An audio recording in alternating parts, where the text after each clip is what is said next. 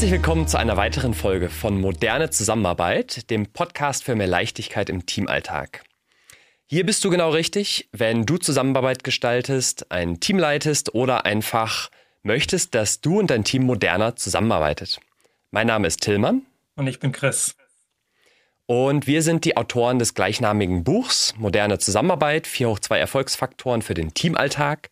Und jede Woche erkunden wir hier eins dieser 4 hoch 2 Erfolgsrezepte. Und auch in dieser Episode haben wir wieder eins mitgebracht und auch ganz viele praktische Tipps und Tricks. Chris, in dieser Woche habe ich ein Erfolgsrezept vorbereitet und mitgebracht. Mhm. Und zwar gehen wir dieser, diese Woche der Frage nach, wie kann man eigentlich die Leistbarkeit der Arbeit kontinuierlich verbessern? Mhm. Also Leistbarkeit der Arbeit, ähm, das bedeutet ja zum einen, wie komme ich Schritt für Schritt meinem Ziel des Vorhabens immer einen Schritt näher? Wie wird die Performance greifbar, dass ich nicht auf der Stelle trete?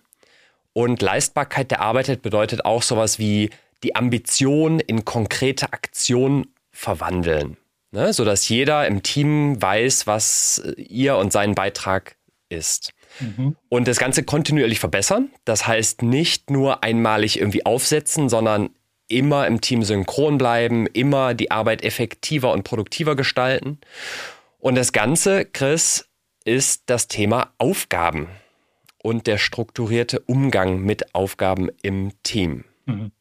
Klingt erstmal also hättest du andersrum angefangen, würde ich sagen, Aufgaben, Aufgabenplanung, wow, wie trivial.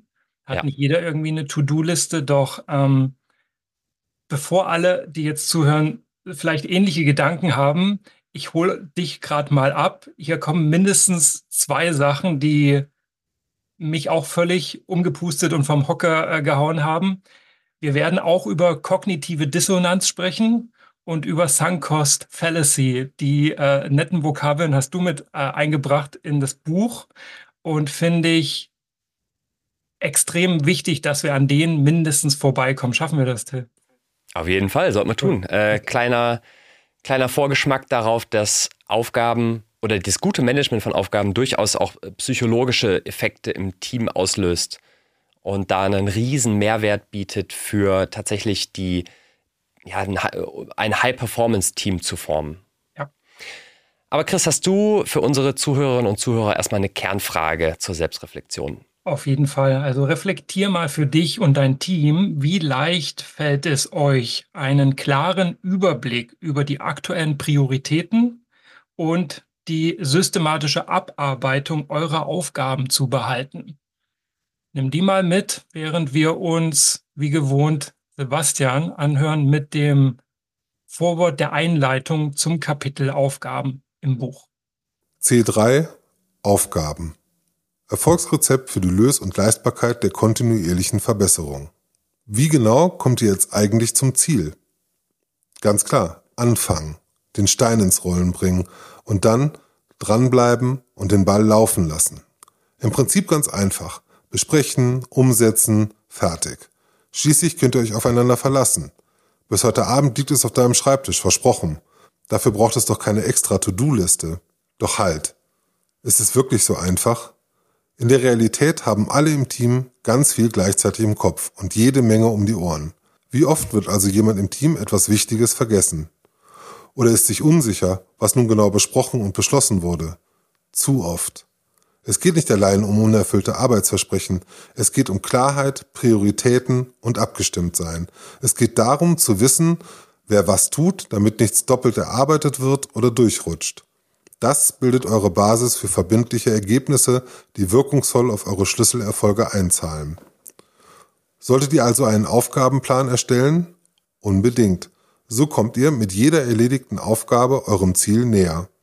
Wir zeigen euch in diesem Kapitel, wie mit einem ausgefuchsten Aufgabenplan vielleicht sogar noch mehr geht. Vielen Dank, Sebastian. Ich glaube, wie du gerade schon gesagt hattest, ich glaube, Aufgaben an, an, und für sich müssen wir, glaube ich, nicht mehr erklären. Ich glaube, jeder weiß, was eine Aufgabe ist.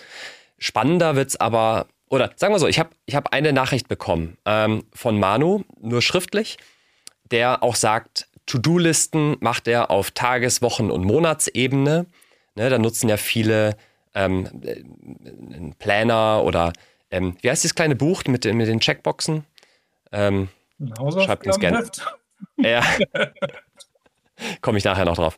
Ähm, auf jeden Fall, Manu sagt oder schreibt, äh, er hat immer das Gefühl, wenn er Aufgabenlisten im Kopf behalten muss, raubt das viel Kapazität, um effizient und kreativ zu arbeiten.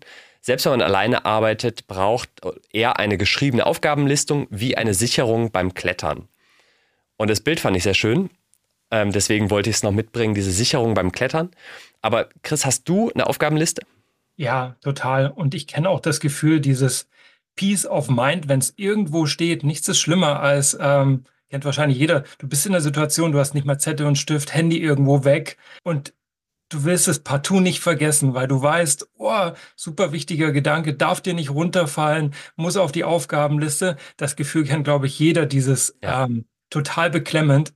Und wie erleichternd das ist, wenn das da steht, weil man kann plötzlich wieder an was anderes denken. Ich habe sogar mehrere Aufgabenpläne. Ich habe einen großen, ähm, wo ich alle meine Aufgaben, und jetzt würde ich es erstmal To-Dos nennen, für mich mhm. organisiere und strukturiere.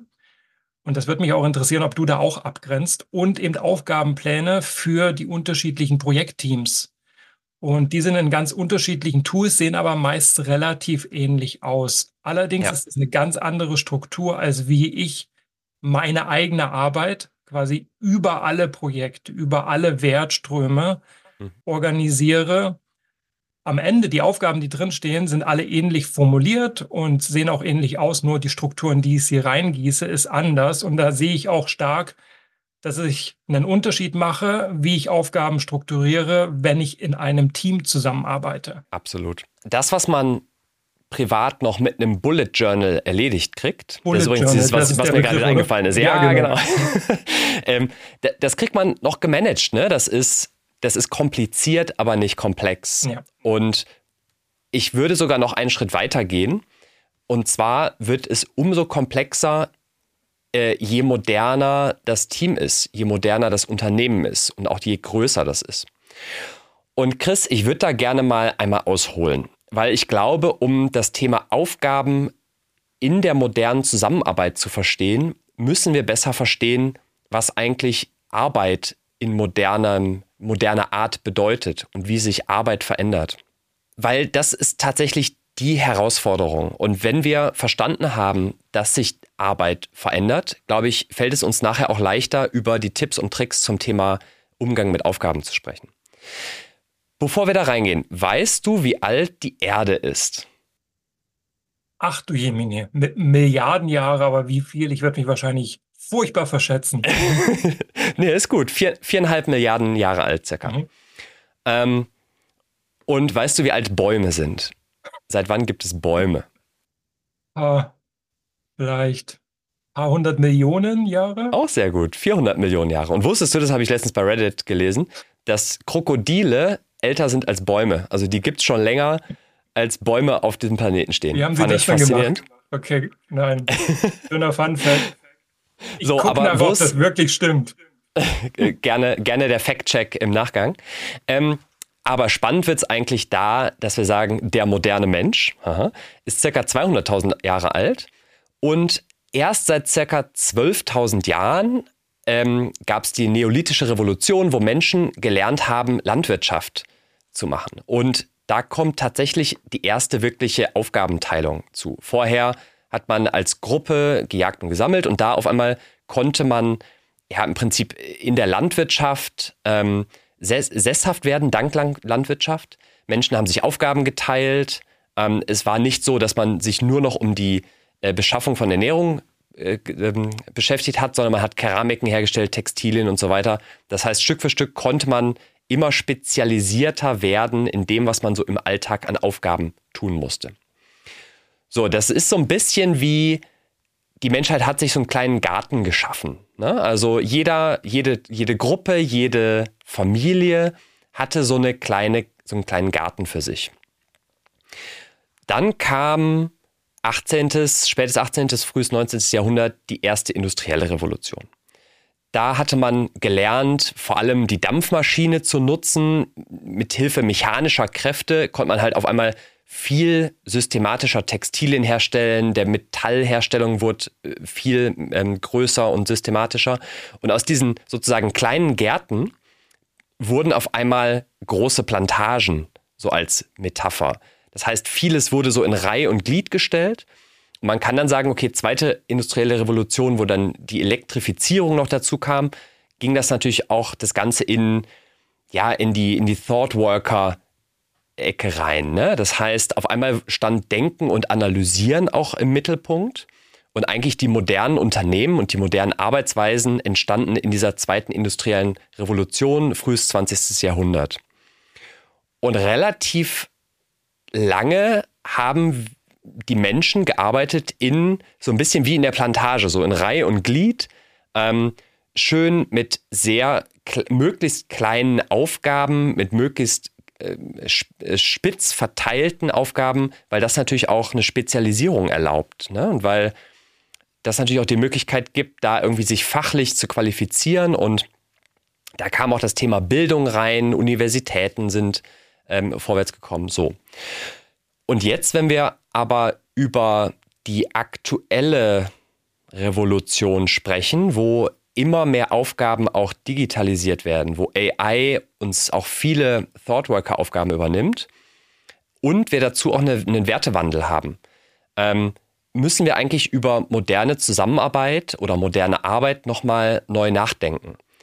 Weil auf einmal kommen da nicht nur die Werte rein wie materieller Besitz, Bildung, möglichst viel abarbeiten in möglichst kurzer Zeit, sondern wir haben auf einmal auch Nachhaltigkeitsthemen mit da drin. Wir haben ähm, nicht nur Effizienz, sondern auch Vielfalt und äh, viele andere Werte mit drin. Anpassungsfähigkeit, menschliche Beziehungen als viel stärkerer Wert.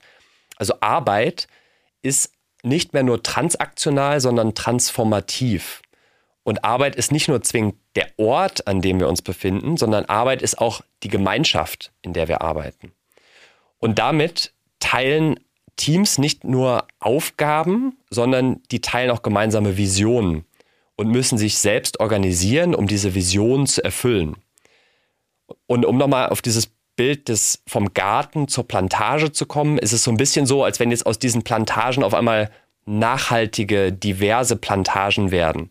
Ähm, äh, Biolandwirtschaft, selbstorganisierte kleinere Unterelemente, ähm, äh, Permakulturen und also man kann das Bild vielleicht äh, weiterentwickeln, aber ähm, ich glaube, dass die, dass man nicht denken sollte, dass moderne Arbeit wieder ist, wie es präindustriell war, dass man wieder nur in kleinen Teams arbeitet, sondern wir haben ja globale Teams, wir haben ja verteilte Teams, aber wir kommen vielmehr zu dem zurück, dass wir Gemeinschaften bilden, dass wir wieder viel enger an Beziehungen arbeiten und nicht dieses in Reihe und Glied stehen ähm, und dass sich die Arbeit dahingehend sehr, sehr stark verändert und modernisiert mit dem Ziel auch die Lebensqualität, Work-Life-Balance und ja, die Gemeinschaft und die Umweltauswirkungen da viel mehr in den Vordergrund rücken. Mhm. Hashtag New Work, würde ich sagen. Aber die Art, wie wir arbeiten, mhm und die Art, wie wir mit Aufgaben umgehen, mhm. kommt genau aus dieser industriellen Zeit. Das heißt, bis dato konnten mhm. wir sagen, wir mhm. nehmen uns unser großes Vorhaben und strukturieren das auf möglichst Personen. Und dadurch kommt ja auch dieses Bild der Pyramide. Ne? Das heißt, ein Vorgesetzter, Vorgesetzte ähm, macht eine Weisung und sagt, ich habe jetzt gewisse Personen sage denen, was sie zu tun haben, wie sie es zu tun haben, wann und von wo aus. Und im Prinzip diese Weisungsbefugnis ähm, ist ja vor allem das Gestalten von Aufgaben. Ja. So, das ist aber diese Plantagenlogik. Ne? Das ist halt, ich stelle meine Ressourcen in Reihe und Glied und sage denen, wie sie zu wachsen haben. So, und dieses Bild bricht halt in der modernen Zusammenarbeit und damit bricht auch dieses diese Idee davon, dass ich Aufgaben hernehmen kann, die nur zergliedern muss, verteilen muss und wem sagen muss, was er wann und wie zu tun hat. Wobei doch ein Element bleibt, da challenge ich dich mal, ja. ich die Intention, Verbindlichkeit herzustellen. Absolut, das ist, oder es wird sogar noch wichtiger, weil wenn ich jetzt äh, in sozusagen weggehe von diesem Plantagenbild, wo ich genau sagen kann, an welcher, in welchem Zentimeter welche Pflanze steht, muss ich ja sozusagen meinem, meinem kleinen äh, Biogarten separé ähm, nicht sagen, wie es zu wachsen hat, aber ich muss natürlich sicherstellen, dass da am Ende irgendwie was Essbares bei rauskommt. Mhm. Ich muss sicherstellen, dass auch klar ist, wer kümmert sich darum, mhm. ähm, wie das erledigt wird. Also es, es wird umso wichtiger, tatsächlich eher von der Vision her zu führen, als durch die Verteilung von detaillierten Aufgabenbeschreibungen. Das heißt im Prinzip, es braucht eine, einen neuen Umgang, Aufgaben zu managen. Und Teams müssen viel selbstorganisierter mit Aufgaben umgehen, weil auf einmal auch die Verantwortung für das, was und wie Aufgaben erledigt werden, viel mehr bei den Personen liegt, die es umsetzen. Mhm. Wo früher einfach nur gesagt wurde, okay, ich bekomme eine gewisse Weisung, mhm. ich bekomme vielleicht sogar eine ganz detaillierte Prozedur, wie ich meine Arbeit zu erledigen habe. Das fällt immer mehr weg, das wird immer mehr automatisiert und natürlich auch werden Aufgabenabläufe immer komplexer, sodass dass das gar nicht mehr so leicht dokumentierbar ist, sondern viel fluider ist, wie zusammengearbeitet wird. Mhm. Gibt halt viele Bereiche, in denen gibt es keine SOP, also keine Standard Operation Procedure, wo du genau dem Protokoll folgst und fertig, sondern wo es das Wie erstmal offen ist und auch verlangt wird, dass du dich als Experte oder Expertin dem Wie widmest. Dafür bist du da und angestellt, um über das Wie dich einzubringen und das Ziel zu erreichen. Und es kommt ja hinzu, dass es halt in dem Fall kein es gibt nicht nur einen Weg, das Ergebnis ähm, herzustellen, zu produzieren, damit rauszukommen, sondern ganz viele und ganz viele richtige Wege. Und äh, jetzt musst du eigenverantwortlich, und da schließt sich wahrscheinlich der Kreis zu dem, was du am Anfang gesagt hast, eigenverantwortlich und im Hinblick auf deine eigene Kapazität, Verfügbarkeit, Leistbarkeit, ähm, das jetzt auch noch steuern. Ja. Und zwar mit allen Abhängigkeiten, die dranhängen, mit all denen, mit denen du jetzt zusammenarbeiten musst, um das Ziel zu erreichen. Ja. So, und für die Führungskräfte ergeben sich daraus natürlich auch veränderte Anforderungen. Mhm. Immer mehr weg dahin zu sagen, ich mache ein konkretes Management von Aufgaben, mhm. hinzu, ich gestalte ein, ein System zum Umgang mit Aufgaben, wo jede beteiligte Person mit beteiligt ist. Und in unserem Buch schreiben wir auch darüber und ähm, in einer modernen Arbeitsumgebung sind drei Dinge wichtig. Das erste ist, dass man Aufgaben gemeinsam plant und strukturiert. Das zweite ist, dass der Arbeitsfortschritt gemeinsam gesichtet wird, also zum Beispiel in einer Tagesplanung. Und das dritte ist, dass man Aufgaben auch wirklich abschließt und gemeinsam bewertet und natürlich auch gerne feiert, zum Beispiel in einem Review. Mhm. Durch genau diese drei Dinge, die man gemeinsam macht, entstehen gewisse psychologische Effekte, ähm, die das Miteinander und den Erfolg der Umsetzung maßgeblich beeinflussen. Mhm. Mein Vorschlag wäre jetzt, dass wir diese drei Schritte, diese drei Dinge uns etwas genauer anschauen, aber das vielleicht sogar auch mit den Botschaften unserer Hörerinnen und Hörer machen. Das mhm. heißt, wir schnappen uns vielleicht mal die Audiobotschaften, die wir auch diese Woche eingesammelt haben, und gucken, ob wir es schaffen, im Prinzip diese drei Dinge da wieder zu erkennen, beziehungsweise Hinweise zu geben, was unsere Tipps und Tricks sind, wie man eben diese Dinge gemeinsam im Team machen kann. Gefällt mir die Herangehensweise. Challengen wir uns mal selber. Passt das in die drei rein oder identifizieren wir doch noch eine vierte Facette, während hm. wir die drei Stück für Stück detaillierter beleuchten? Cool. Dann lass uns doch mal mit Steffen starten. Ja, und ich möchte natürlich auch wissen, wie organisiere ich am allerbesten, effizientesten die Aufgaben. Für mich ist es immer so, ist es viel Schreiberei, viel Dokumentation und wie beteiligen sich die Kollegen? Äh, oft ist es so, die schreiben bei mir aufgrund dessen, dass wir eine Excel-Liste führen, zum Beispiel ähm, arbeitet darin eigentlich fast keiner. Ähm, es gibt aber andere Tools mit dem Kunden zusammen, wo jeder schreibt. Das ist dann aber so ein Online-Tool.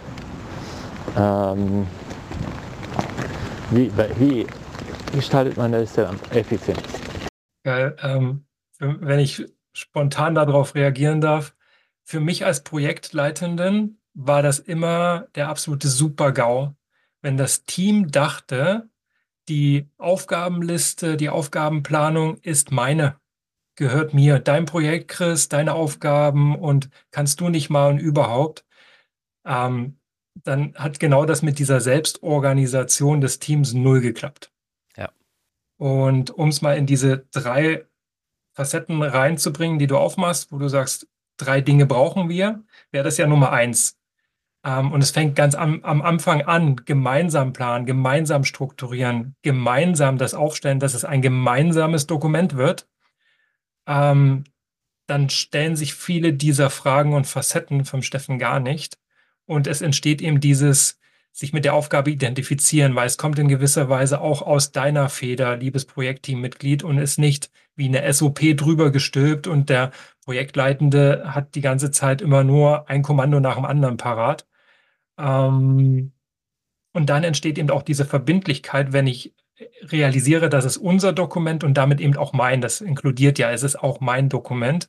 Und wenn da was nicht richtig steht, dann korrigiere ich das. Und wenn jemand meinen Post-it verrückt hat, dann werde ich aber auch grantig, versuche herauszufinden, was hier los ist. Ja. Ähm, und das ist immer der schönste Effekt, den ich gesehen habe, ähm, gerade im, im Offside, also wenn wir wirklich zusammengekommen sind und einen Aufgabenplan vor uns hatten, physisch, zu sehen, dass es mich als Projektleitenden beinahe nicht braucht, ja. sondern alle ihre Sticky Notes wirklich in der Hand haben, gucken, wo die kleben, gucken, wie das zusammenpasst, sehen, mit wem sie sich kurz schließen müssen. Das ist die, die, die Dynamik, die ich mir immer gewünscht habe für meine Teams. Dann habe ich realisiert, okay, die können sich sehr wohl ohne mich in großen Strecken selbst organisieren und ich schaffe jetzt den Rahmen und kann mich aufs Projektmanagement konzentrieren und ja. muss nicht überall in jedem Detailgrad mit rumwühlen, was ja. ich ja gerade im Multiprojektmanagement auch gar nicht kann. Da kenne ich mich gar nicht in jedem Projekt aus. Deswegen habe ich doch die Experten, deswegen gibt es ein ganzes Team. Und dann entsteht auch eine Augenhöhe ähm, über dieses gemeinsame Dokument, über ein gemeinsames Ziel, gemeinsame Aufgaben. Und damit hat man ja auch die beste Grundlage für Verbindlichkeit geschaffen. Total. Weil wenn ich als Projektteilnehmender meine eigenen Aufgaben setze und mir selber ähm, vornehme, was und wie ich das tun werde, mhm. dann ist das ja meine Entscheidung gewesen.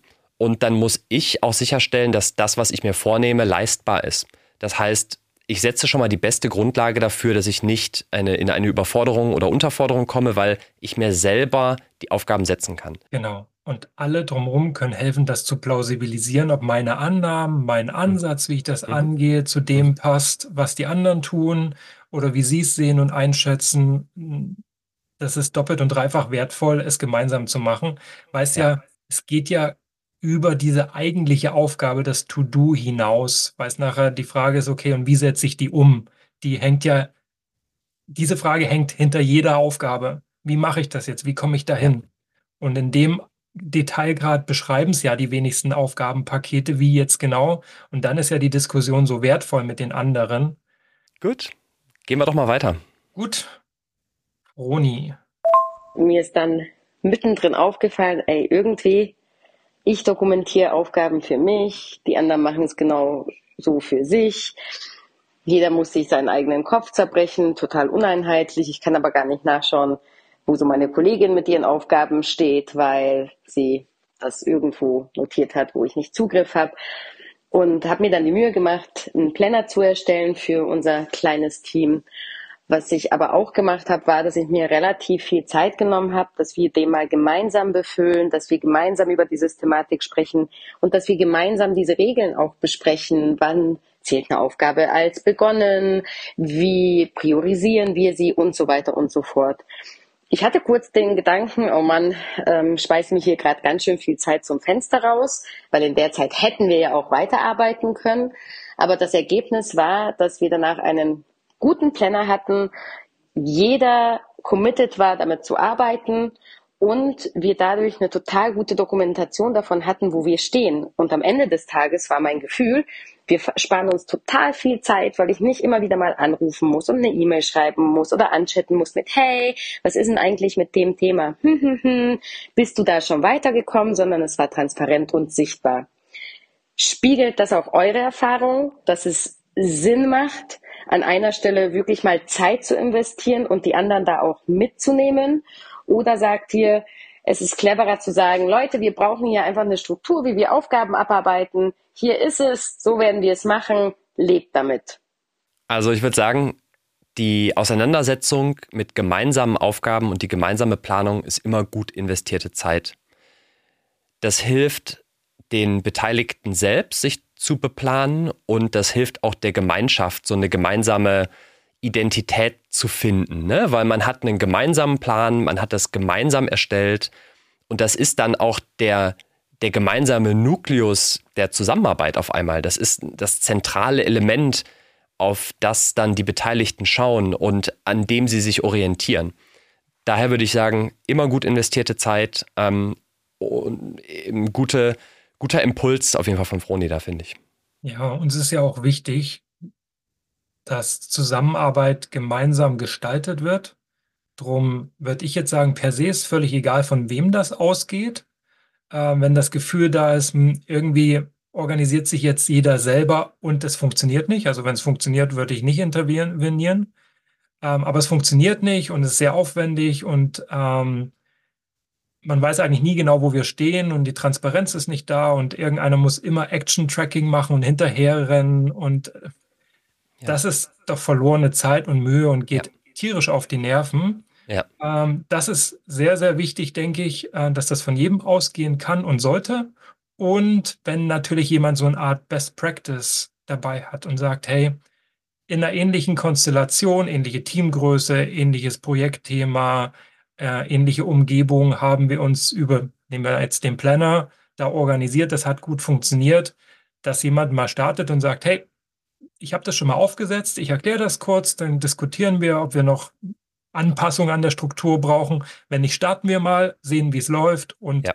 justieren danach auch fair. Also ja. dann ist es kein Drüberstülpen, sondern ein, ich glaube, ich weiß, wie wir recht effizient das organisieren können. Mhm. Stellen wir es mal gemeinsam auf den Prüfstand, indem wir es ausprobieren und einen Realitätscheck machen. Und äh, Froni nennt da ja auch diese, dieses Thema mit Regeln zum Umgang mit dem Aufgabenplan. Mhm. mhm. Das ist ja auch Teil unserer Vorlage und für euch äh, Hörer und Hörerinnen da draußen, wenn ihr die Vorlage haben möchtet für einen unserer Meinung nach sehr, sehr guten Aufgabenplan, dann findet ihr das unter moderne-zusammenarbeit.de slash downloads. Da gibt es dann unter Aufgaben eine Vorlage für einen Aufgabenplan, beziehungsweise wie ihr diesen aufsetzen könnt. Und wer es so weit geschafft hat und das Buch in den Händen hält, da gibt es eine Doppelseite Tipps und Tricks mit möglichen Regeln, die helfen, mit dieser Struktur konsequent dran zu bleiben, umzugehen, weil sie auch von Regeln spricht, die ja. sie für sich als Team etabliert haben. Das ist sicherlich sehr individuell, doch hier gibt es ein paar Vorschläge was gut funktioniert hat in deiner wie meiner Erfahrung. Ja. Gehen zu Anja. Anja hat sogar einen Case mitgebracht, der ganz interessant ist und auf eine sehr, sehr wichtige Frage hinausläuft. Ich hatte vor kurzem ein ganz weirdes Erlebnis zum Thema Aufgaben, das ich mit euch teilen möchte und vielleicht habt ihr einen Tipp, damit das in Zukunft nicht nochmal passiert. Es war eine große Softwareumstellung geplant, es ist ein harter Cut, bis einen Tag Software A, ab nächsten Tag Software B.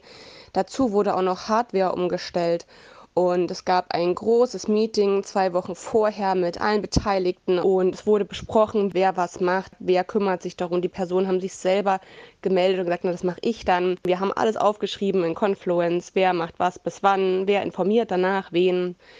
Ja, wie sich dann herausstellte, haben die Personen nicht verstanden, dass es eine harte Umstellung ist, sondern dachten, es wären beide Software-Einführungen parallel, was dazu geführt hat, dass an Tag nach der Umstellung plus eine Woche lang die hauptverantwortliche Person in den Urlaub gefahren ist, weil sie dachte, na ja, da richten die erstmal alles ein und dann machen wir langsam die alte Software, ähm, können wir dann ablösen.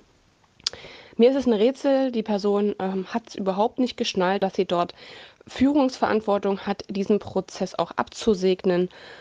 Meine Frage, was kann ich denn tun, damit das nächstes Mal besser läuft? Also Person ist sozusagen nach dem Software-Release schön in den Urlaub gegangen, hat ist sozusagen ein Stück weit der Verantwortung entflohen. Also ich will natürlich jetzt nicht die, die arbeitsrechtlichen Themen in Frage stellen, dass man auch mal Urlaub nehmen darf. Aber wenn ich natürlich eine gewisse Verantwortung trage und so ein wichtiges Event passiert, dann, dann ist es sozusagen meine Verantwortung, sicherzustellen, dass die Umsetzung auch gut funktioniert. Und wie ich jetzt Anja verstanden habe, war die Herausforderung eher sozusagen darin, dass die Aufgaben ähm, nicht erledigt wurden in einer wichtigen Zeit, was tatsächlich ein Thema ist, was wir besprechen sollten, wenn wir über das Thema Verantwortung in einer zukünftigen Folge sprechen. Und ähm, ja, vielleicht können wir das so Anja nochmal zukommen lassen. Ja. Das ist auch der Grund, warum wir die Aufgabenplanung nicht einfach mit einer Tabelle, wer macht was bis wann, abgefrühstückt haben, sondern das eingebettet ist. Und in den fünf Schritten im Buch sind das die ersten zwei eingebettet in den Fokus. Das sind die Schlüsselerfolge, weil Anja fragt, okay, was kann ich noch tun, mhm. um dieses mhm. gemeinschaftliche Verständnis zu fördern? Das ist den Fokus setzen auf die gemeinsamen Schlüsselerfolge. Und das ist den Scope reinbringen, beziehungsweise das zu framen, mit dem zweiten Schritt, nämlich Etappenziele, ähm, klar zu machen, was ist denn das Ziel? Ähm, Im Scrum arbeitet man mit einem Sprint-Backlog, mit Sprintzielen, das daran zu knüpfen, damit die Aufgabe nicht losgelöst im Raum so rumwabert, sondern klar ist, wozu tun wir das. Machen wir weiter mit Alex und danke an Anja. Meine Frage zum Thema To-Do-Liste wäre, wie detailliert so eine sein muss. Also wann sind es zu wenig To-Dos, um ein großes Ziel zu erreichen und das alles viel zu vage ist. Und wann ist es viel zu klein aufgelöst? Also wann hat man viel zu viele To-Dos, so dass man sich zu sehr in den kleinen Punkten versteift, ohne das und damit das große Ziel aus den Augen verliert. Ich hätte da mindestens zwei Ideen. Da bin ich gespannt, Chris, auf deine Sicht darauf. Wenn man sich näher mit Scrum beschäftigt, dann schlagen die vor, dass in einem Kanban-Board die einzelnen Tasks ungefähr oder maximal einen Tag Länge haben. Das heißt, ich schaffe diese Aufgabe innerhalb eines Tages abzuarbeiten. Das hat auch den Vorteil, dass wenn ich mich zum Beispiel in der Tagesplanung, in einem Daily regelmäßig treffe, dass ich dann auch tatsächlich von Fortschritt berichten kann. Bis hin zu, dass ich tatsächlich physisch, wenn ich wirklich ein Kanban-Board habe oder ein Planner-Board habe, tatsächlich auch eine Aufgabe schieben kann. Daher würde ich empfehlen, tatsächlich ungefähr mindestens so granular zu sein, dass ich bei jeder gemeinsamen Auseinandersetzung, wenn ich über den Arbeitsfortschritt spreche, zeigen kann, dass da etwas passiert ist und kann darüber berichten, was passiert ist und wie ich das gemacht habe. Das ist die eine Sicht. Die zweite Sicht ist, ich habe einen Kollegen, der sagt zu mir immer, dass er jeden Tag nur drei Dinge tut. Also sich auf drei größere Aufgaben fokussiert. Und wenn da etwas zusätzlich dazukommt, dann versucht er das entsprechend umzupriorisieren, sodass es wieder drei Dinge sind. Oder lehnt gegebenenfalls auch Aufgaben ab, wenn er sagt, nee, ich habe schon drei Dinge, die ich tue. Äh, fand ich auch immer ganz interessant, ähm, das so zu betrachten. Mhm. Also drei Dinge pro Tag. Was sagst du, Chris? Ich denke, wir brauchen zwei Dinge. Das eine ist der gemeinsame Aufgabenplan, der sehr ergebnisorientiert ist, ähm, der greifbar macht, was da am Ende rauskommt und wozu das dient, der greifbar macht, was ist der Fortschritt und was ist der Mehrwert, der da entstanden ist.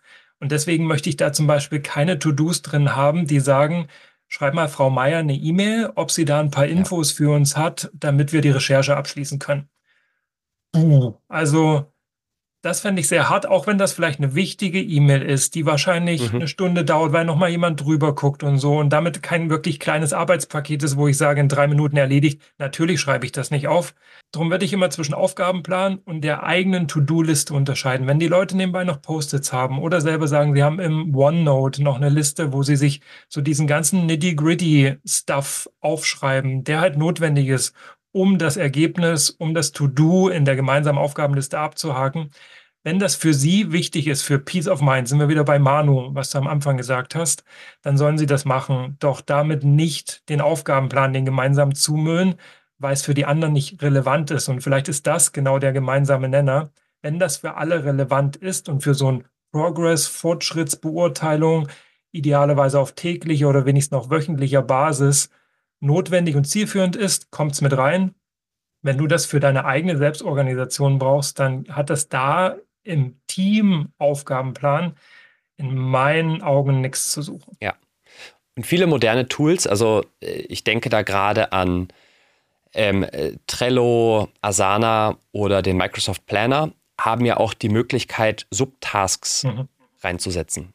Das heißt, ich habe im Prinzip die Aufgabe, zu der ich als Person committed bin, die ich abarbeite als sichtbares Element mhm. und kann das nochmal unterstrukturieren. Das heißt, ich habe da eine gewisse Hierarchie, die ich auch aufbauen kann an Aufgaben und Unteraufgaben. Das Beispiel gefällt mir total, weil wir haben uns ja selber auch organisiert über die drei Jahre, übers Asana und alle, die mitgearbeitet haben, sind da auch immer mit reingesprungen. Und da hat dann auch jeder, jede, wie er frei wollte und mochte und es brauchte, eben mit diesen Subtasks gearbeitet oder nicht. Aber wir haben es nie festgelegt, dass das ein Muss ist, dass wir diese Transparenz brauchen.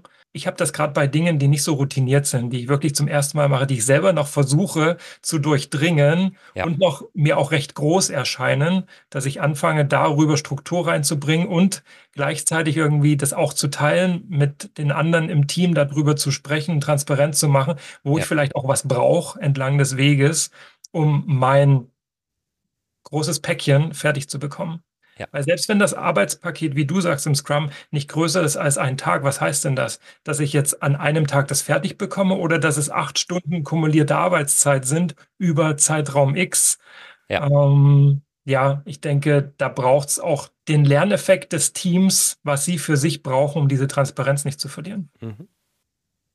Und die gemeinsame Abstimmung immer, dieses Evaluieren. Im Scrum haben wir das Grooming, auch wenn es kein offizielles Event ist, dieses Grooming hinzubekommen, zu schaffen, dass alle wissen, worum es geht. Machen wir weiter? Gerne. Gut. Danke, Alex. Weiter mit Julia. Ja, zu dem Thema Bearbeitung von Aufgaben und Abstimmung habe ich eine ganz klare Meinung. Und zwar, sobald mehr als eine Person an der Bearbeitung beteiligt ist, hat man eben mehr als eine Sichtweise, wie die Aufgabe zu erledigen wäre. Und aus dem Grund bedarf es einer Abstimmung. Diese muss auch gar nicht kompliziert sein. Ähm, ich aus meiner Erfahrung beantworte äh, fünf W-Fragen. Und zwar, warum machen wir das? Das heißt, was ist das Ziel der Aufgabe? Ähm, wer erledigt was? Und wie, das heißt, was ist das Ergebnis des Ganzen, des Ganzen und bis wann soll das erledigt werden. Das Ganze runtergeschrieben in einer übersichtlichen Tabelle und dann verteilt an alle Besprechungspartner, ähm, schafft auf jeden Fall Klarheit und ähm, ist außerdem eine Dokumentation, äh, wo ebenfalls nachgelesen werden kann, falls es eben mal ähm, dazu kommt, dass sich der ein oder andere nicht mehr daran erinnern kann, was dann da zu tun wäre. Ich glaube, das ist eine gute Stelle, um über Punkt 2 Aufgabenfortschritt gemeinsam sichten zu sprechen und auch über ja. kognitive Dissonanz. Stell den mal voran. Ja. Worum geht's da? Ich möchte auch gerne die, das verknüpfen mit der Sprachnachricht. Wenn ein Projektleitende mir diesen sozusagen diesen Plan aufstellt, diese Liste macht, was ist wie bis wann zu erledigen und wozu, ist das ja erstmal super. Ähm, jetzt kann, können zwei Dinge passieren. Wenn ich das übergestülpt bekomme und sozusagen nicht, wie wir vorhin besprochen haben, das gemeinsam geplant wurde, kann ich immer sagen, wenn wir uns den Fortschritt anschauen, habe ich ja von Anfang an gesagt, das schaffe ich nicht. Ähm, so wie das da beschrieben ist, hätte ich das eh nicht gemacht. Und natürlich hat das nicht geklappt, weil ich musste ja auf irgendwas anderes warten. Bin ich erstmal fein raus, habe ich genug Ausreden. Wenn wir das jetzt gemeinsam geplant hätten und wir gemeinsam oder ich von mir aus gesprochen hätte, ich möchte das auf diese Art und Weise machen, bis dann schaffe ich das und ich werde das voraussichtlich so und so machen und wir schauen dann auf den Aufgabenfortschritt und am nächsten Tag merken wir, da ist noch gar nichts passiert. Mhm. Dann bin ich erstmal in der Zwickmühle. Ne? Dann muss ich sagen, oh, das hatte ich mir tatsächlich so aber vorgenommen. Jetzt hat's, hab ich, äh, haben sich die Prioritäten verändert. Ich musste doch irgendwas anderes voranstellen. ähm, es hat nicht so geklappt, wie ich das dachte, wie es funktionieren würde. Auf einmal habe ich Ich-Botschaften. Mhm. Auf einmal ähm, muss ich selber zugeben, dass meine Planung nicht so aufgegangen ist, wie ich mir das gewünscht hätte. Die kognitive Dissonanz an der Stelle ist, dass ich ja hoffentlich ein gutes Bild von mir habe, eine gewisse Fachlichkeit ähm, mir zutraue. Und diese Dissonanz entsteht dann, wenn mein Vorhaben nicht so aufgeht, wie ich es geplant hatte. Und ich versuche immer diese Dissonanz zu vermeiden, weil das fühlt sich unangenehm an. Und daher bin ich eher dazu geneigt, die Extrameile zu gehen, ähm, äh, fokussiere mich darauf, tatsächlich auch die Dinge, die ich öffentlich mir vorgenommen habe, auch abzuarbeiten. Und dadurch entsteht so eine Triebfeder, so, ein, so eine Performance, so eine Leistung im Team, weil ich merke, ähm, ich will ja, ich will ja sozusagen das Versprechen, was ich dem Team gegeben habe, auch erfüllen. Und ich will vermeiden, dass diese Dissonanz entsteht, dass ich blöd dastehe, wenn ich es dann nicht gemacht habe. Mhm. So, und das funktioniert aber nur dann, wenn ich es mir als ähm, Mitarbeitender im Team selbst vorgenommen habe und nicht, wenn meine Projektleiterin, Projektleiter mir das aufgestülpt hat. Wow, wunderschön erklärt und bringt uns noch zu einem wichtigen Punkt. Aufgaben oder unsere Aufgabenplanung wird jetzt zur Grundlage für das genau, was du besprochen hast, nämlich diesen täglichen Fortschritt mhm. und damit eine Folge, über die wir schon gesprochen haben, nämlich die Tagesplanung. Ja. In der ich jetzt den Aufgabenplan rauszücke und genau diesen Soll-Ist-Abgleich mache. Ja. Da entsteht genau diese, sagen wir mal, kognitive Dynamik, von der du sprichst, sprichst. Und da sehen wir auch schön, wie es zusammenhängt. Also die hängen ja im Gesamtmodell in einer Spalte. Die Aufgaben sind dazu da, um quasi kontinuierlich besser zu werden, uns die Karten zu legen, zu sagen, dass darauf committen wir uns. Jetzt müssen wir gucken, wie es in der Realität aussieht. Das ist dann das Erfolgsrezept Tagesplanung slash Dailies. Ich habe mir vorgenommen, immer die Folgennummer zu nennen. Das ist die Folge 5 zum Thema Tagesplanung. Mhm. Gut, danke Julia. Machen wir weiter mit Tim. Herr Chris, wichtiges Thema. Wenn alle irgendwas machen, trägt es irgendwie zum Projekterfolg bei. Die Frage ist nur, erreichen wir den Projekterfolg so schnell wie möglich oder ähm, sind wir langsamer, weil Aufgaben eben intransparent sind. Eine wichtige Sache, die mir noch einfällt, ist äh, als großer Fan vom AVK Aufgabenverantwortung Kompetenzen. Ähm, jetzt bin ich natürlich neugierig, wie in, in euren Aufgabenplan Verantwortung und Kompetenzen abgebildet werden. Denn äh, das eine ist ja die Aufgabe zu erledigen. Ähm, am besten wird aber ja auch gleich mitentschieden und dafür Verantwortung übernommen, statt äh, es zurück ins Projektteam zu spielen und äh, damit wieder Zeit zu verlieren. Du siehst, ich bin großer Fan von Geschwindigkeit. Sehr gut. Also ähm, wichtiger Punkt, dass Aufgaben immer eine verantwortliche Person benötigen. Und das auch nur ähm, nur dann, wenn tatsächlich auch zum Beispiel ähm, Aufgaben zugeordnet sind, kann man sicherstellen, dass auch da eine gewisse Verbindlichkeit besteht, dass jemand diese Aufgabe übernimmt. Und Geschwindigkeit ähm, erreicht man dann eben durch diese Kombination von Dingen und vor allem diese drei Dinge, die wir hier besprechen, dass man eben Aufgaben gemeinsam plant, gemeinsam sichtet und dann aber auch immer gemeinsam abschließt und bewertet. Mhm. Und diese Kompetenzen, also die K-Facette im AVK, hm, haben wir in den Entscheidungen schon drinnen. Mhm. Da haben wir die verschiedenen Entscheidungsebenen, strategisch, operativ, organisatorisch. Ich glaube, ich bringe sie durcheinander. ähm, ja. Besprochen. Die Folge gibt es auch schon. Folge 4 Entscheidung. Gut. Hör mal in Folge 4 rein, da ist die, äh, die Reihenfolge dann richtig. Gut, danke Tim. Weiter zu Fabian. Manchmal haben zwar alle das gleiche Verständnis von der Aufgabe, aber nicht vom Ergebnis. Beispiel, ich sage zu drei Menschen, back einen Marmorkuchen. Die Aufgabe ist also klar. Aber je nachdem, welchen Skill die Person hat und wie oft die Person schon Marmorkuchen gebacken hat und je nachdem, wie gut die Person versteht, wie der Marmorkuchen am Ende aussehen soll, so gut matcht dann das Ergebnis der Aufgabe Marmorkuchen ja dem tatsächlichen gewünschten Ergebnis.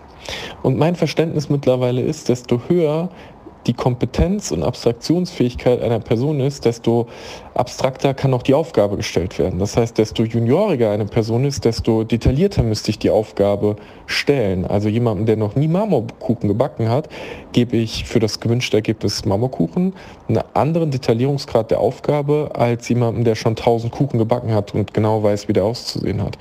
Die Frage ist also, wie schließe ich das Verständnis zwischen der Aufgabe und dem Ergebnis und der Abstraktionsfähigkeit und Kompetenz der einzelnen Mitglieder des Teams, so dass daraus ein Schuh wird und am Ende alle Klarheit über das Ergebnis haben und wissen, wer welchen Detaillierungsgrad braucht, damit das gewünschte Ergebnis geliefert wird.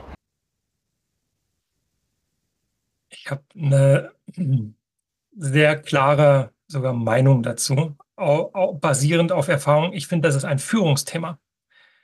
Ähm, und darüber sprechen wir ja gar nicht. Also Aufgabenplan ist ja die Struktur, um die To-Dos in die Wege zu leiten, quasi unsere Brücke zwischen großem Ziel und operativer Wirkung. Jetzt ist die Frage, wo stehen denn die Leute?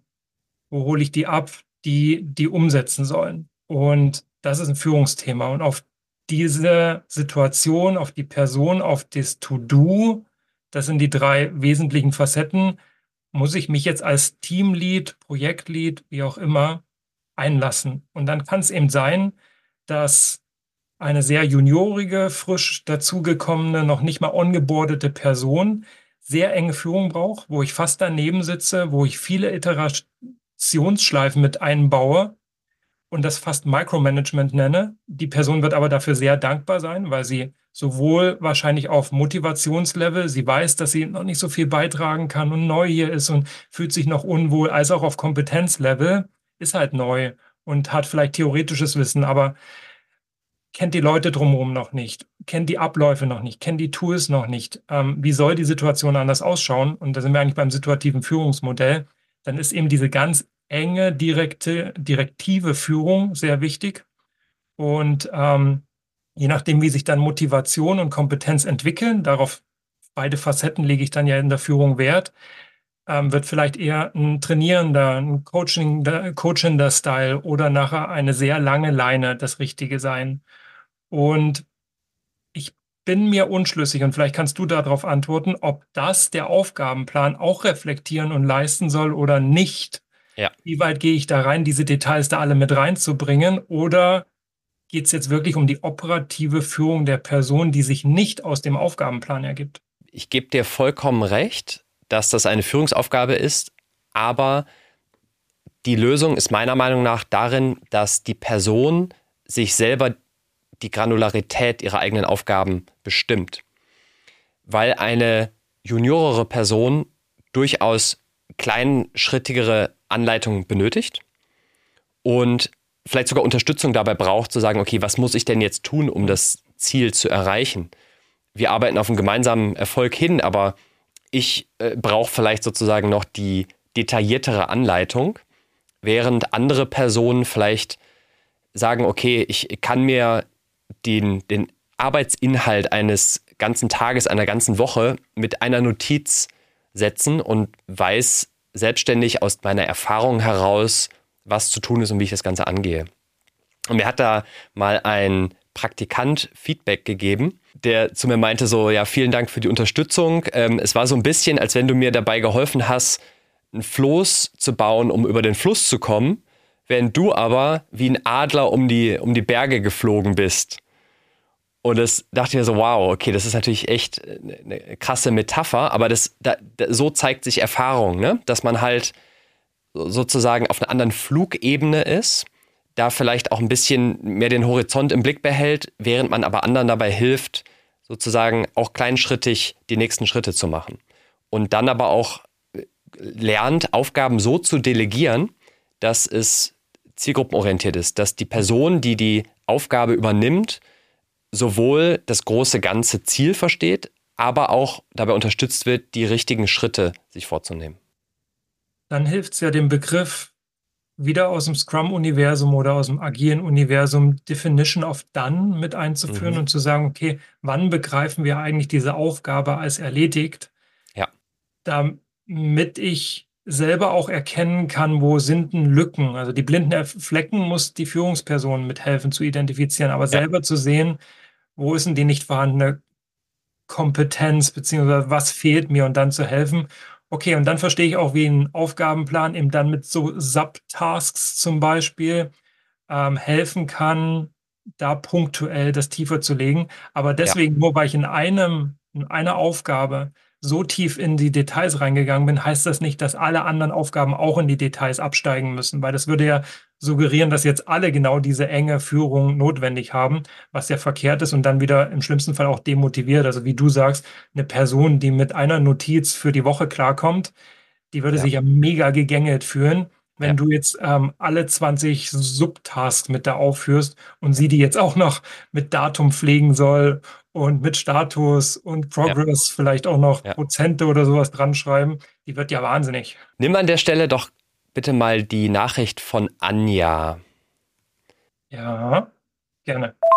Zum Thema Verständnis, gleiches Verständnis für Aufgabenstellungen hat mir mal meine Kollegin ein wunderschönes Beispiel ihrer beiden Töchter erklärt. Die beiden Töchter sind volljährig und als die aber noch ähm, zu Hause gewohnt haben und sie hat beiden Töchtern an verschiedenen Tagen gesagt, bitte räum die Spülmaschine aus. Hat die eine Tochter die Spülmaschine ausgeräumt und die Schränke eingeräumt und die andere Tochter hat die Spülmaschine ausgeräumt und das Geschirr oben stehen lassen. Und als sie dann fragte, Mensch, warum hast du das Geschirr dann nicht in den Schrank getan?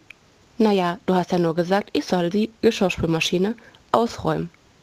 Und ich finde, dieses Beispiel verdeutlicht ganz toll, dass wir ganz oft unterschiedliche Vorstellungen haben, was denn auch eine Aufgabe alles beinhaltet und wann sie ganz konkret endet. Und meine Frage wäre, wie kann ich denn dieses Wann endet die Aufgabe mit in die Aufgabenbeschreibung integrieren?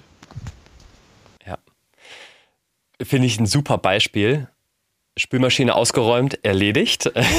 aber, aber natürlich ist das sozusagen der Erfolg noch nicht eingetreten und der Erfolg wäre ja da gewesen, dass äh, die Küche ordentlich ist. So, und ich würde da gerne zwei Dinge anführen. Das eine ist, wir haben es auch in unserer Vorlage, dass man sich als erstes Gedanken machen sollte, auf welchen Erfolg arbeiten wir hin. Und idealerweise auch diesen Schlüsselerfolg ähm, tatsächlich mit als Ziel des Aufgabenplans mit aufzunehmen. Und äh, falls du als Zuhörerin und Zuhörer auch noch das Thema Schlüsselerfolge nachhören möchtest, dann findest du das in der Folge 6. Man merkt, wie äh, bei den Aufgaben so viel zusammenfließt. Ne? Also da ist sozusagen wirklich, es ist ja auch bei uns im 4 2 Modell ganz im Zentrum, da fließt von allen Seiten, ähm, fließen die Dinge zusammen. Aber das Thema Schlüsselerfolge, das sollte mir die Orientierung bieten. Das heißt, wenn die Tochter verstanden hätte, dass eine ordentliche Küche der Erfolg dahinter ist, dann wäre vielleicht auch der Wunsch oder Auftrag im Sinne von, kannst du bitte die Spülmaschine ausräumen, klarer gewesen, weil wenn nur das Geschirr oben auf der Spüle steht, dann ist, ist die Küche nicht ordentlicher. Ne? Mhm. Und was man auch dokumentieren kann und sollte, ist nicht nur das, wer macht was bis wann, sondern auch das Wozu, was im Prinzip diesen Schlüsselerfolg widerspiegelt. Genau. Gut, danke Anja. Nochmal Froni. Meine Erfahrung ist, dass sich Teams oder einfach Menschen, die an einem Thema zusammenarbeiten, zu Beginn ihrer Zusammenarbeit zwar vieles definieren, also was ist das Ziel, was sind Ressourcen, die wir brauchen, ähm, was sind denn irgendwie, was ist denn unser Meilensteinplan und so weiter und so fort. Worüber aber relativ wenig gesprochen wird, ist das Thema Aufgabenverteilung und wie sorgen wir dafür, dass es transparent ist und jeder jederzeit weiß, wo er nachschauen kann, wo wir gerade stehen, was zu tun ist, was bis wann erfüllt werden muss und so weiter und so fort. Spiegelt sich das mit eurer Erfahrung? Und äh, meine zweite Frage, habt ihr denn eine Idee, warum das so ist? Also warum gehen wir automatisch davon aus, dass die Leute dann schon wissen werden, wie sie ihre Aufgaben zu strukturiert haben, anstatt da mehr Transparenz reinzubringen? Genau, also den Effekt, den Froni da äh, sieht, ist ja Diffusion der Verantwortung. Also das heißt, eine Aufgabe, wo keine klare verantwortliche Person festgehalten ist, wird immer davon ausgegangen, jemand anders wird es schon tun. Und in Realität ist es oft so, dass im Zweifel niemand es tut. Das heißt, sobald ich mich nicht als alleinige Person verantwortlich fühle, ist die Gefahr sehr groß, dass eben Verantwortung für Aufgaben diffundiert, also verschwindet. So, und dieses, dieses Thema Aufgaben, Fortschritt gemeinsam sichten, zum Beispiel in der Tagesplanung, hilft extrem dabei, immer wieder sicherzustellen, dass allen transparent ist, wer arbeitet woran, wie ist da der Fortschritt und laufen wir da noch synchron oder gibt es irgendwo Verzögerungen und ich muss irgendwo mitigieren. Ich frage mich, was die Leute davon abhält, selber quasi aufzusprechen und zu sagen, boah, hier liegt noch was, da steht keiner dran oder ich sehe was, hier passiert nichts, fühle mich nicht wohl dabei oder überhaupt, ich fühle mich nicht wohl, weil so viele offene Fragen. Ähm, und teaser deswegen mal eine der zukünftigen Folgen an der Stelle. Wir können noch keine Nummer nennen zum Thema Affektbilanz, wo es genau um dieses innere Austarieren von, hu, was sind noch meine Negativassoziationen, Gedanken bis hin zu, ah, was zieht mich an, warum glaube ich, dass das wichtig ist und was verspreche ich mir davon, ähm, dass wir da in uns reinhören und dann eben auch aufsprechen. Und das ist das, wo ich ein bisschen hänge, wenn das nicht klar ist, wenn das irgendwie komisch aussieht, wenn es nicht ganz transparent ist, egal ob da jetzt eine verantwortliche Person zugeordnet wurde oder nicht, es ist ja, wir als Team wollen das schaffen und ich sehe, da sind Dinge, die bleiben liegen oder da steht keiner dran oder keiner nimmt es auf und dann kriege ich einfach ein schlechtes Gefühl, dass wir da nicht hinkommen, wo wir hinwollen. Das ist wie wenn ich auf dem Fußballplatz stehe und merke, die anderen laufen nicht so mit, wie wir uns das eigentlich vorgenommen haben oder das Ergebnis passt nicht, wir haben noch zehn Minuten Zeit, irgendwas muss uns einfallen, aber alle schütteln nur mit dem Kopf und ratlos und sonst wie, dann aufsprechen, machen, tun, irgendwie das Heft in die Hand nehmen und den Schritt nach vorne gehen und dann sind wir wieder bei Verantwortung. Müssen wir offensichtlich noch sehr ja. besprechen. Oder die Aufgaben, die dort liegen bleiben und nicht erlegt werden, sind vielleicht auch einfach nicht so wichtig für den gemeinsamen Erfolg. Es ist ja durchaus auch legitim zu sagen, ich werde nicht immer alles schaffen können. Mhm. Und das ist insbesondere wahr, wenn ich ähm, mit knappen Ressourcen haushalten muss, was heutzutage meistens Zeit ist. Und und typischerweise muss ich dann irgendwann auch die Entscheidung treffen, gewisse Aufgaben zu depriorisieren und zu sagen, die Dinge, wo niemand Verantwortung übernimmt, es steckt wahrscheinlich kein persönlicher Erfolg dahinter. Und oder es hilft uns auch nicht bei, dabei, unsere, unser Ziel zu erfüllen, unser gemeinsames Vorhaben zum Erfolg zu führen. Das heißt, dann muss ich auch bewusst sagen, dann depriorisiere ich das und sage, das mache ich auch bewusst nicht. Und da sprichst du mir so aus der Seele. So oft wachsen uns die Aufgabenpläne über den Kopf. Also ja. wo, wo wird schon mal eine To-Do-Liste kürzer statt länger? Äh, meistens wird es immer mehr, wahrscheinlich auch, weil die Details dazu kommen. Äh, je größer das Projekt, desto komplexer wird das dann und unübersichtlicher. Und sehr, sehr selten nehmen wir uns Zeit, Dinge rauszustreichen, depriorisieren ja. ähm, ja. oder abgeschlossen markieren und dann auch weg, also nicht mehr sichtbar machen damit ja. der, die, die Sicht frei wird auf das, was jetzt wirklich wichtig ist. Meiner Meinung nach sollte man das Ganze im Review machen. Mhm. Also das heißt, wir kommen da zu Schritt 3, Aufgaben abschließen und gemeinsam bewerten. In regelmäßigen Abständen sollte man sich den Aufgabenplan vornehmen und auch wiederum gemeinsam im Team anschauen, welche Aufgaben wurden erledigt. Mhm welche wo sind noch in Arbeit und sind potenziell verzögert und welche Aufgaben wurden zum Beispiel gar nicht angefangen oder hat, hat niemand Verantwortung für übernommen. Und genau dieses gemeinsam abschließen und bewerten ist extrem wichtig, um da auch den Erfolg und den Fortschritt zu zeigen und auch um auch mal sich gegenseitig auf die Schulter zu klopfen und zu sagen, hey, ich, ich spüre und sehe, wie viel ich jetzt wirklich abhaken kann, an Zetteln wegnehmen kann, äh, wegklicken kann, wegschieben kann. Und ähm, ja, das ist, glaube ich, ein ganz, ganz positives Erleben, so wie das jeder persönlich kennt mit äh, ich kritzel so gern irgendwie, ich streiche am liebsten die Aufgaben komplett durch oder setze ein Häkchen oder markiere es mir grün oder sowas. Das kann ich auch als Team gemeinsam erleben. Mhm. Dann lass mal noch eine, eine Überschrift drüber schreiben, die dem, die der Wichtigkeit dessen gerecht wird. Ja. Erzähl uns mal was über Sunk Cost Fallacy. jetzt gehe ich davon aus, dass manche Aufgaben nicht abgeschlossen wurden mhm.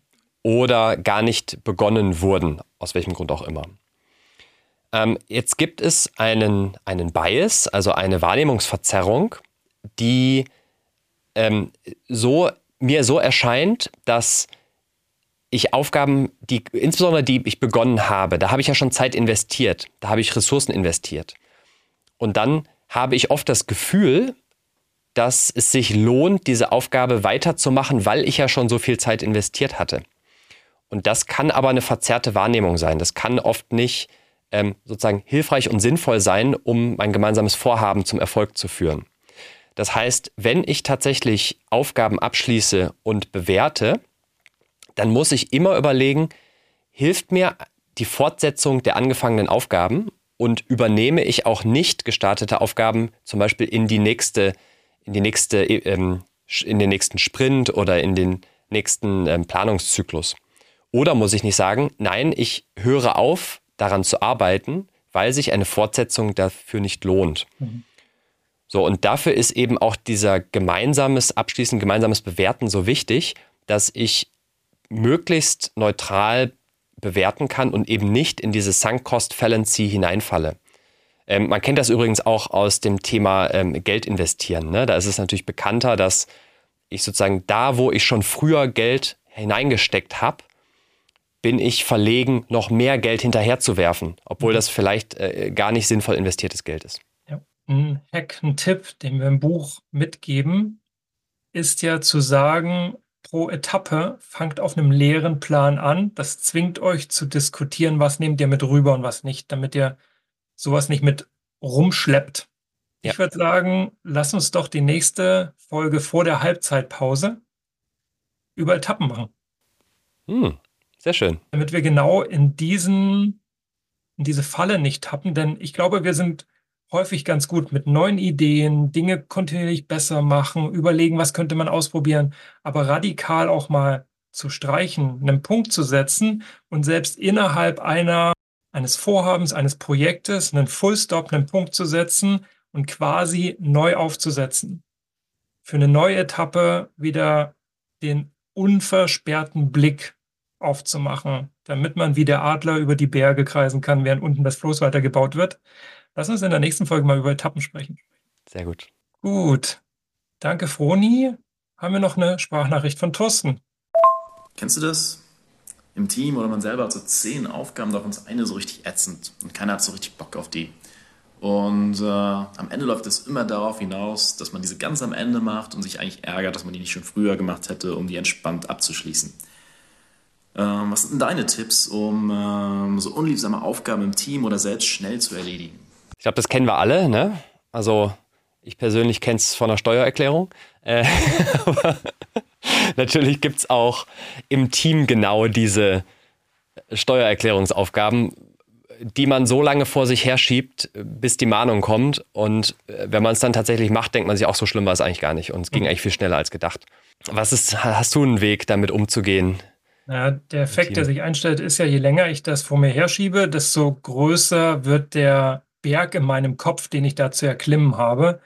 Und mir geht das immer beim Monatsabschluss so, dass man denkt, um Himmels Willen, ähm, mich nervt das halt kolossal. Ähm, und denke, es wird so viel. Und am Ende gucke ich auf die Uhr und es waren keine 45 Minuten und das Ganze ist ans Finanzamt äh, rübergeschickt. Ähm, was einfach hilft, ist Blocken im Kalender. Und zwar einfach diese Stunde, die es halt auch in der Regel tut und äh, damit eben auch quasi so aus der Vergangenheit zu lernen, ja, so schlimm ist ja gar nicht, da findet das statt und dann wieder Peace of Mind raus aus dem Kopf, da mache ich das fertig aus oder ähm, wenn du es eben schon eine Weile mit dir rumschleppst oder nichts Repetitives ist wie dieser Monatsabschluss oder die jährliche Steuererklärung, dann ransetzen und die ersten Schritte machen. Das Schwierigste ist immer quasi das Momentum zu entwickeln, wie beim Bergsteigen auch. Der erste Schritt ist der anstrengendste. Und deswegen heißt es auch immer bei hohen Bergen, find dein Flow, komm in den Rhythmus, aber halt nicht an. Das wieder anlaufen kostet die, die meiste Kraft und in dem Fall eben auch Überwindung. Erste kleine Schritte machen, schon mal begonnen zu haben, um eben mit diesem Realitätscheck zu merken, der Berg ist gar nicht hoch. Und dann wird es gar nicht mehr unliebsam, dann macht man es halt. Und in der gemeinsamen Zusammenarbeit ist es ja oft so, dass diese unliebsamen Aufgaben vielleicht für eine Person unliebsam sind und eine andere Person findet es vielleicht gar nicht so schlimm. Das heißt, vielleicht sind Aufgaben auch übertragbar oder vielleicht sogar delegierbar. Mhm. Also vielleicht habe ich auch die Möglichkeit, ähm, das an dritte Personen weiterzugeben, ähm, dass ich da unterstützt werde, damit ich mich fokussieren kann auf die Aufgaben, die ich persönlich besonders wertschätzend finde. Ja, man vermutet das häufig gar nicht so, wenn man von sich ausgeht, dass andere daran Spaß haben könnten, was ja. ich so ätzend finde. Doch ähm, anderes Profil, andere Stärken, andere Erfahrungswerte, die sagen, ja. nichts leichter als das, schieb rüber. Ja. Ja, wertvoll und deswegen sind wir in einem Team und äh, zur Not, hey, auslagern. Also vielleicht macht Grüße, Grüße an alle Steuerberater da draußen, ja. Genau. Super. Dann wiedermals vielen, vielen lieben Dank an alle, die uns die Sprachnachrichten geschickt haben. Ähm, immer wieder toll, da Impulse zu bekommen und ähm, ja, uns dabei helfen, tatsächlich unsere Podcast-Episoden mitzugestalten. Vielleicht fasse ich das Thema Aufgaben nochmal zusammen. Es braucht drei Dinge, die man gemeinsam und konsequent im Team machen sollte. Denn dann entstehen gewisse positive psychologische Effekte, die dabei helfen, das Miteinander zu gestalten und die insbesondere dabei helfen, den Erfolg des Vorhabens mit zu unterstützen. Und das sind erstens Aufgaben gemeinsam planen und strukturieren. Das erzeugt Verbindlichkeit und Verantwortung. Dann zweitens den Aufgabenfortschritt gemeinsam sichten. Da hatten wir über das Thema kognitive Dissonanz gesprochen und wie das dabei hilft, Leistung im Team zu fördern. Und drittens das Thema gemeinsam Aufgaben abschließen und bewerten. Das hilft dabei, eben den Erfolg zu erleben, positives Erleben, die Wertschätzung des Abschlusses von Aufgaben zu machen. Ja, und ähm, das ist unser Tipp, um in moderner Arbeit mit Aufgaben umzugehen. Hast du da noch was hinzuzufügen, Chris? Nur, dass die Vorlage, wir haben es schon mehrfach erwähnt, in den Show Notes via Link für dich zur Verfügung steht, um einfach mal mit ausprobieren und mit deinem Team experimentieren und brillieren äh, möglich ist, direkt im Anschluss an die Folge. Schön, dass du so lange dabei geblieben bist. Schön, dass du immer wieder einschaltest. Und wenn dir das so sehr gefällt, sag's doch gerne weiter. Ähm, moderne Zusammenarbeit ist eine Sache, die wir wirklich für die Zukunft gemeinsam prägen wollen. Wir wollen die Anstöße geben und je mehr davon erfahren, mitwirken, eben auch wie du experimentieren, desto erfolgreicher und flowiger wird das alles für uns. Vielen Dank fürs Zuhören und wir wünschen dir und deinem Team mehr Leichtigkeit in der Zusammenarbeit.